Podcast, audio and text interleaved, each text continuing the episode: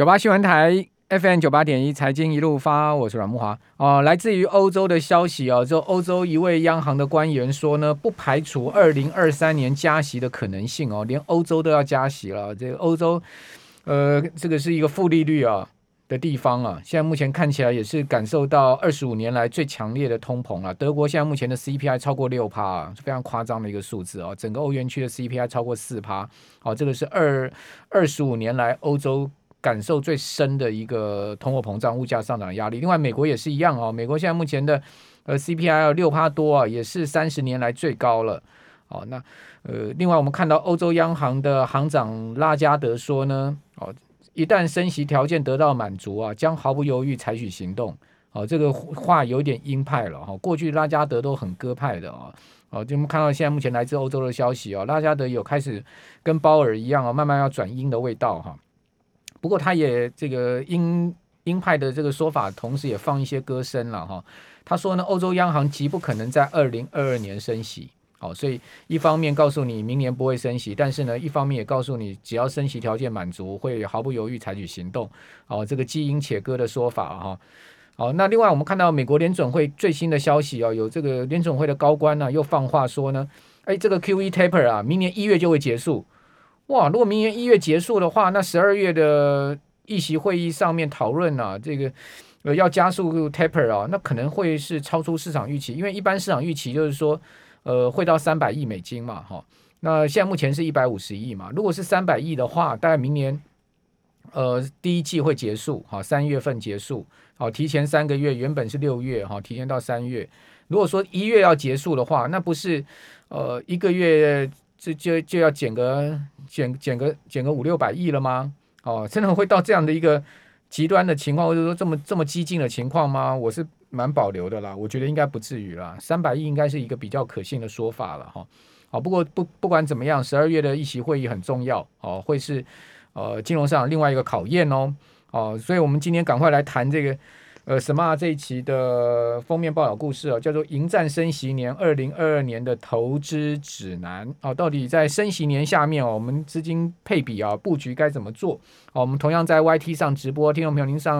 呃 YT 可以看到我们的直播画面，打九八新闻台，好，可以搜寻。好，我们请到了《致富月刊》的社长林正峰在我们节目现场，正峰你好，呃，慕驊好，各位听众朋友大家好。好，事实上，其实今年已经有很多央行开始升息了。比如说亚洲的话，韩国已经升两次了嘛，好，八月底升一次，然后最近又升一次。韩国已经把利率拉高了零点五个百分点。另外，巴西央行升最多嘛，好、嗯，那另外我们看到，其实还有一些这个欧洲的央小小国央行也都升息，总共到算一算，大概十几个国家开始在升息了哈。事实上，因为物价涨得这么厉害。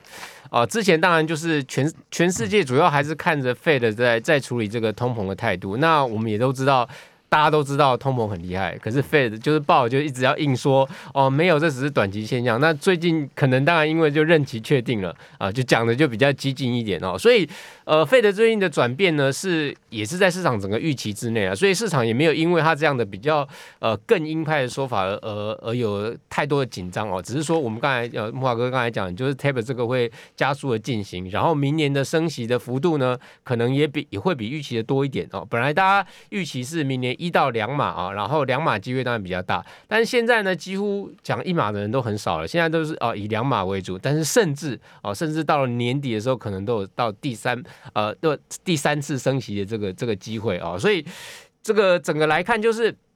哦，明年的这个利率的这个展望呢，升息这是确定的啊、哦。那我们那接下来就是看，就是说，那在这个升升息的情况之下，你的资产布局是要怎么样比较好？那我们可以简单跟大家大概说明一下，就是说，其实按照过往的历史经验来看了啊。在美国，在升息的阶段，除了呃升息未确定的之前的这个阶段之间，呃市场会有一点波动之外，如果进入到一个慢性的逐步升息的阶段，如只要市场没有因此而大。呃，企业出现大的获利衰退的话，美股正常来说还是会比较强势的哦。所以在这个情况之下，我们大体上来认为哦，明年的强势的股市呢，第一个选择当然就是还是美国为主哦。特别是美国的这个呃几个龙头的这个企业哦，尤其是科技为为主的企业，他们的全球竞争力仍然是全球最强。那明年美国的获利成长率呢，现在预估来看呢，也可能可以高达呃九趴到十趴哦，这个是也是全球最强。明明年全球企业获利的成长预估也大概在七趴上下。是啊，那美国是可能可以达到九趴到十趴啊。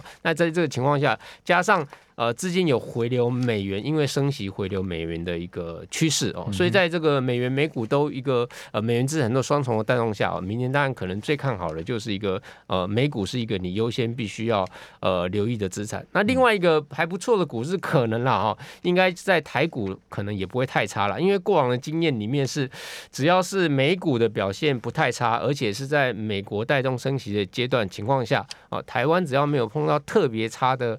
意外的状况啊，那台股应该也会有一定程度的表现哦。但不过还是要强调是说，因为资金还是第一优先是流往美美国哦，所以呃台股可能表现不见得会有像美股这么强劲哦，但至少是一个呃呃相对亦步亦趋的一个一个脚步，可能是是有的这样。好，所以呃也就是说从从呃 Smart 的角度来看的话，明年美股台股都不看淡了。呃对。好，那但但我有听到市场另外一个说法，就是说，是。虽然说呃台股美股明年也不看太差，但是呢市场的空预期空间也不会太大。对，哦，如果就纯就大盘指数来讲的话，嗯、呃，现在比如说几家现在证券投顾出来的数字啊，兆丰、嗯、投顾说八万一万八千五百点高点，对，对。那另外呃富邦投顾说一万九千点，嗯、哦，他们都看。看得蛮保守的，就是说，如果以现在目前一万八千点来看的话，一万八千五百点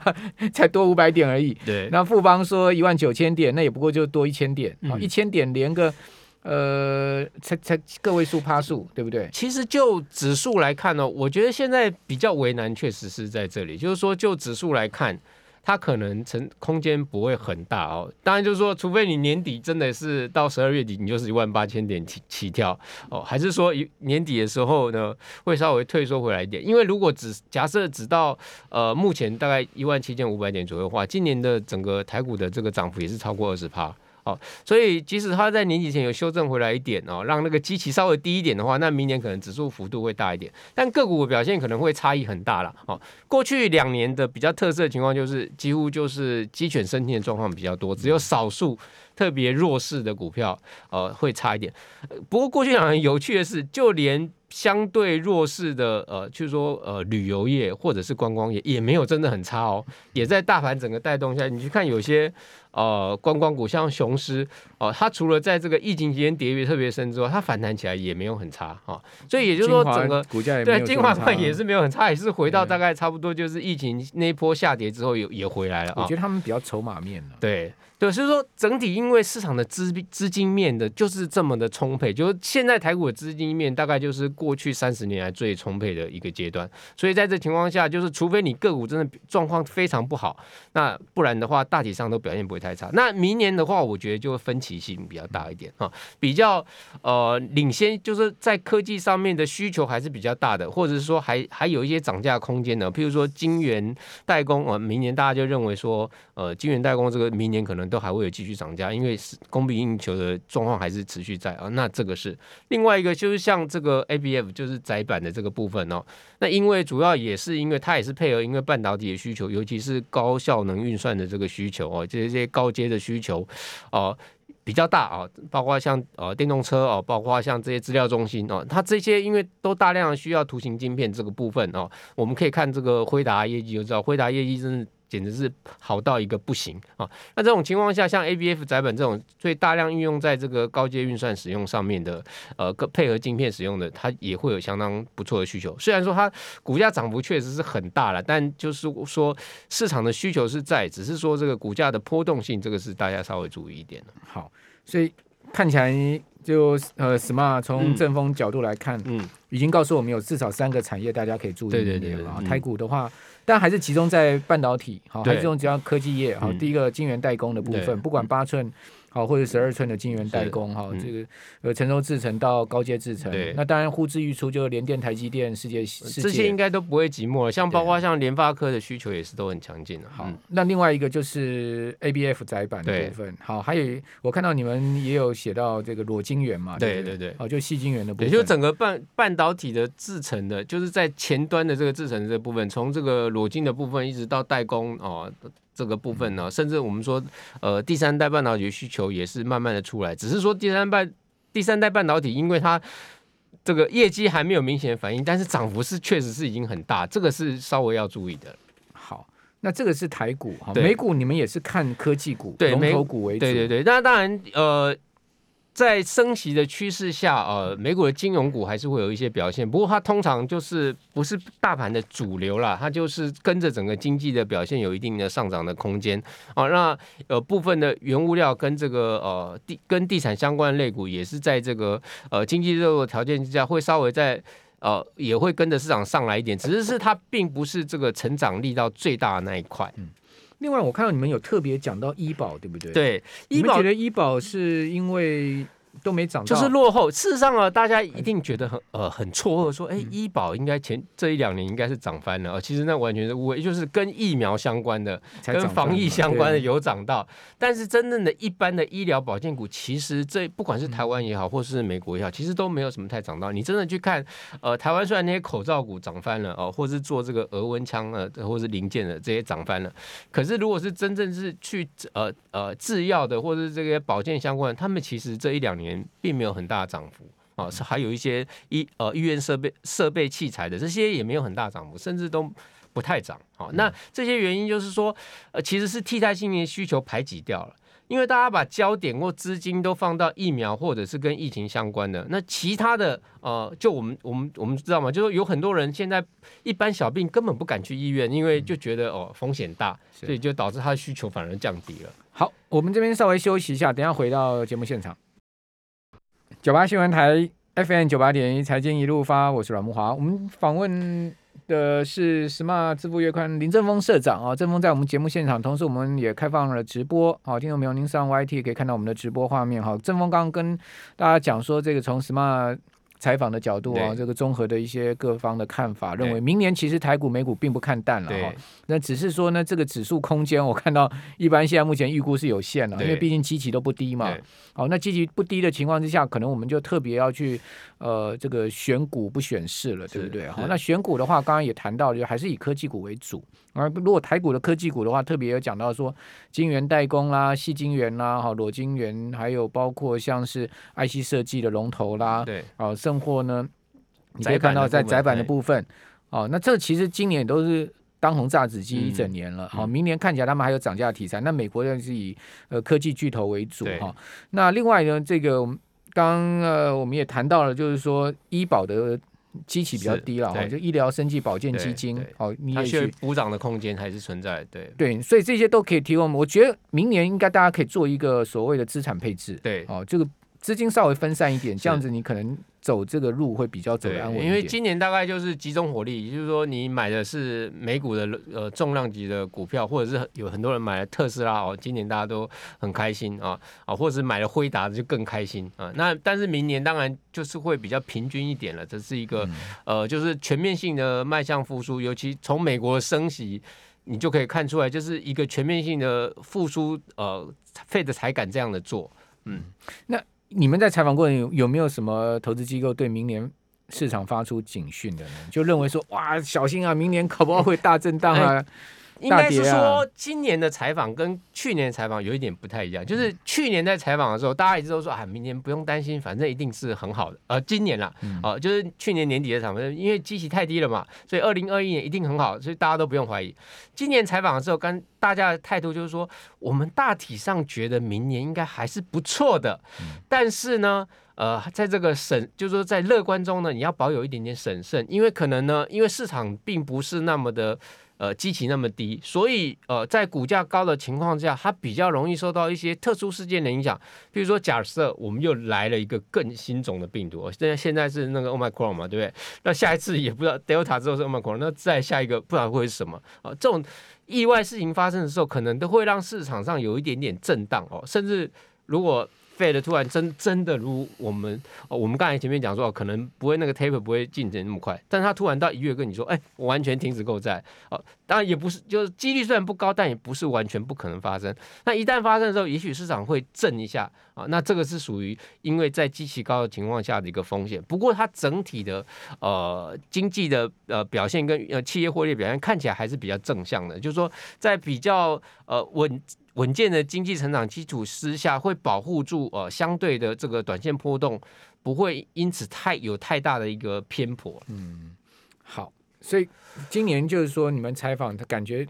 各家对明年的展望就稍微再保守一点，就是就是保守一点，但是他还是倾向呃总体态度是相对是乐观啊，只是没有像去年说哎、欸、不用担心，明年因为前年机器已经这么差，实在很难想象到机器可以更差。那既然既然相对这个感觉上比较保守一点，嗯、可能就我们在投资上面，我们也要再再再做的更四平八稳。是是是。所以呢，我们刚刚在呃广告中我们也谈到，就是说可以大家可以布局一点 REITs，对不对？对对对。我们我们讲一下，就是说 REITs 有个特色哈，它就是通常呃连续涨了几年之后呢，就突然会碰到一个坏事，然后就大跌一次，然后接下来又再连续涨了几年。那这一次刚好就是疫情就是一个坏事，让它大跌了一次。然后接下来呢，今年其实 REITs 的涨幅比这个 S&P 五百还大，哈，S&P 五百今年大概就到目前为止大概涨了大概二十六七这样，哈，到二十八。那事实上 REITs 已经涨到二十九趴，哈。那通常 REITs 也不会只有涨一年，很很少，过去历史来都是会连续的呃涨上去，只是说。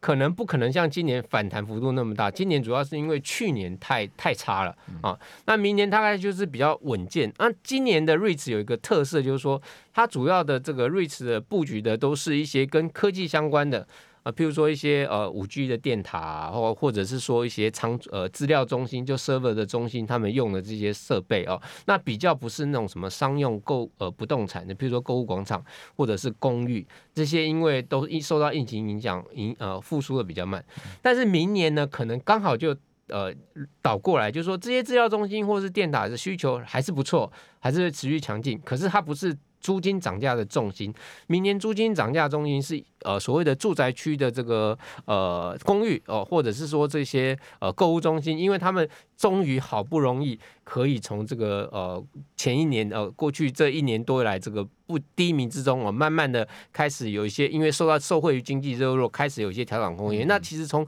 今年大概大概六七月开始，这些租金就已经一路在往上了哦，到目前为止都是这样。嗯、好，所以呃，REITs。预估明年还能继续好，对不对？对，好，那好的话，我们投资人你会怎么建议这个 REITs 的投资呢？我觉得其实我个人来讲。来来看啦，就是说你在资金的呃比例上哦，嗯、那你可以把它当成这就是 REITs 就是当成是你的核心抗呃抗通膨的一种资产配置哦。那我觉得你配配置个十趴到二十趴都是不错的哦，因为股票本身其实就已经是一个抗通膨配置，但是只是股票它还是比较波动性稍微大一点。那但但是在一个稳相对稳健的呃十趴二十趴，甚至如果你有一些是比较讨厌波动型的人，那你可以呃。搭配的再比二十趴再多一点点也可以哦，但是还是不要过过超过三十趴了，因为那个就会显得第一个过高有一个坏处是说，如果这个市场的企业获利呢表现真的呃比预期还强劲的话，那其实你有可能会错失掉一些成长性的这个报酬空间，那那也是一个机会成本。嗯、好，十到二十趴了，然后这个也不要压身家在、嗯、当然当然当然当然，十到二十趴。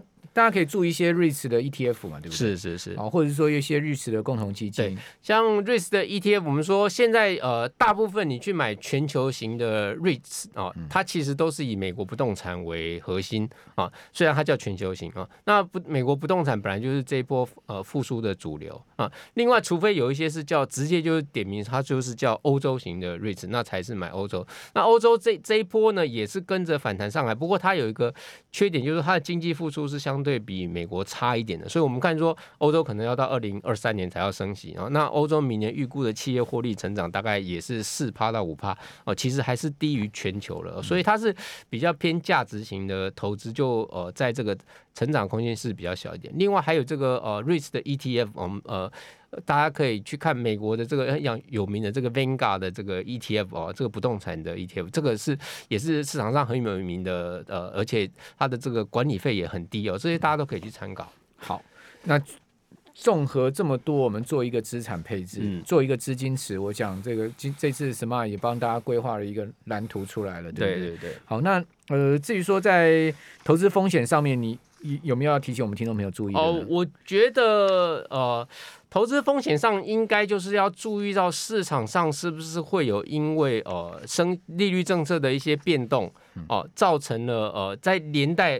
连带如果有一些特殊的事件发生，我认为单单纯利率变动是影响是没有那么大，是因为大家都在预期中。但如果是在升息的过程中，如就加进了一些呃，我们刚才像说一些新的疫情又重新呃再起，比预期中的大，结果造成了这个很快的经济发展，呃，又因为呃必须加强封锁而。经济发的这个获企业获利的成长不如预期的话哦，那这个其实在我觉得在明年的这个每一季的季报的时候，大家都可以去重新检视哦。只要它没有发生这种两两三个要素都加总呃不利于这个呃整体的金融市场表现的情况下，我觉得是还好，但是还是不可以轻忽了，因为这一两年来看，就是总是会有一些。我们大家都没有想象得到的是突然发生，然后让你呃会造成一个很大的这个呃受挫哦，所以我觉得